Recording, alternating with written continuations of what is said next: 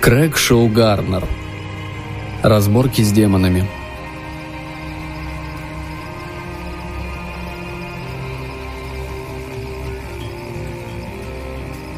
Часть пятая. Мантия волшебника – символ его ремесла, и потому он должен всегда носить ее с гордостью, если только в этот момент не стыдиться того, что он волшебник. В таком случае предпочтительнее фартук ремесленника, монашеская ряса или чедра танцовщицы, по крайней мере до тех пор, пока волшебник не доберется до менее враждебной местности. Из наставлений Эбенезума, том 17. Нам пришлось несколько часов прождать под проливным дождем, прежде чем мы, наконец, покинули Кранк.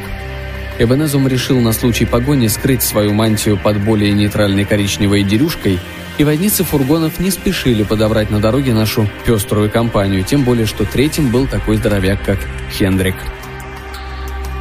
«А, «Возможно», — предположил Эбенезум, натягивая поглубже капюшон, «а, «нам повезет больше, если мы разделимся».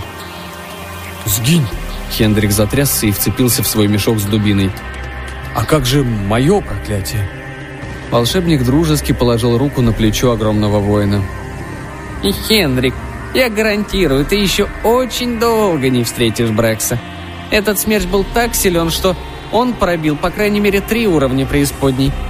Поверь эксперту, пути транспортировки не расчистятся и через несколько месяцев». «Так значит», — прогремел Хендрик, — «я свободен от Брекса и ему подобных?» «На какое-то время да. Боюсь, это только временное выздоровление. Я подхватил определенное заболевание». Эбенезум выдержал паузу и посмотрел Хенрику прямо в глаза. «А, «Тоже временное, уверяю тебя. И оно мешает мне излечить тебя на более длительный срок.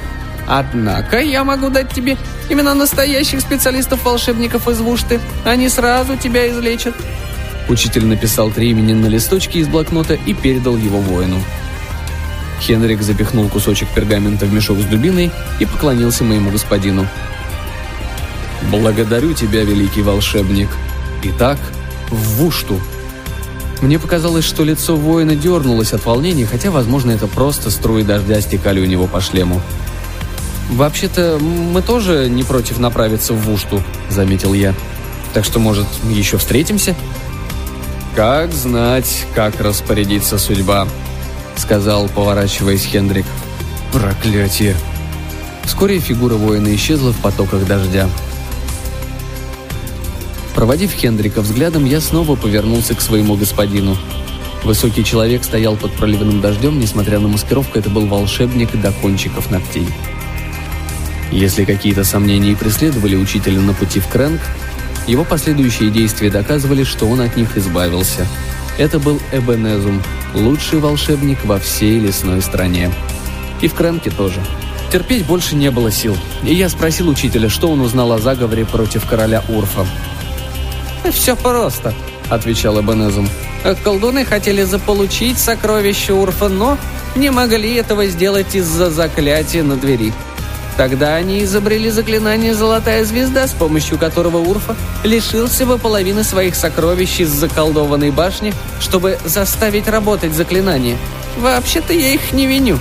Если э, верить Визалии, король за все годы их службы во дворце ни разу им не заплатил. Их с Гранахом сгубила жадность. Они не смогли сработаться, и ты видел, чем все это кончилось. Они даже хотели послать золотую звезду тремя способами – по крайней мере, так предлагала Визалея. Хотя...» Мой господин откашлялся. «Обычно я не ввязываюсь в такие дела». Эванезум оглядел пустынную дорогу и вытащил из-под намокшего плаща слиток золота. «Отлично. Я думал, что потерял его во время нашего бегства. На мне столько одежек, что я перестал его чувствовать». Я стоял с открытым ртом, пока он не спрятал слиток обратно под плащ. «Как тебе это удалось?» С пола в сокровищнице все смело. «С пола, да», — кивнул волшебник. «Но не из-под моей мантии. Колдун должен смотреть вперед, Фунт. Волшебники обязаны поддерживать определенный уровень жизни». Я тряхнул головой. Мне не следовало ни на секунду сомневаться в моем учителе. К краю дороги подъехала крытая телега. «Подвести? — крикнул нам возница, и мы залезли в телегу. «Тоскливый вечер», — продолжил возница. «Спою вам песню для настроения, потому что я странствующий министрель». Эбонезум с тревогой выглянул из-под капюшона и снова спрятал лицо в тени. «Так-так, что бы такое лучше спеть?» Министрель подстегнул своего мула. «Ага, подходящая для такого вечерка песня прямиком из преисподней. Я спою вам о самом храбром волшебнике в округе, о парне из лесной страны Герниш. М -м, кажется, его зовут Небедназам. Правда, эта песенка немного длинновата, но, думаю, вас поразит мужество этого парня». Эванезум заснул на третьем куплете.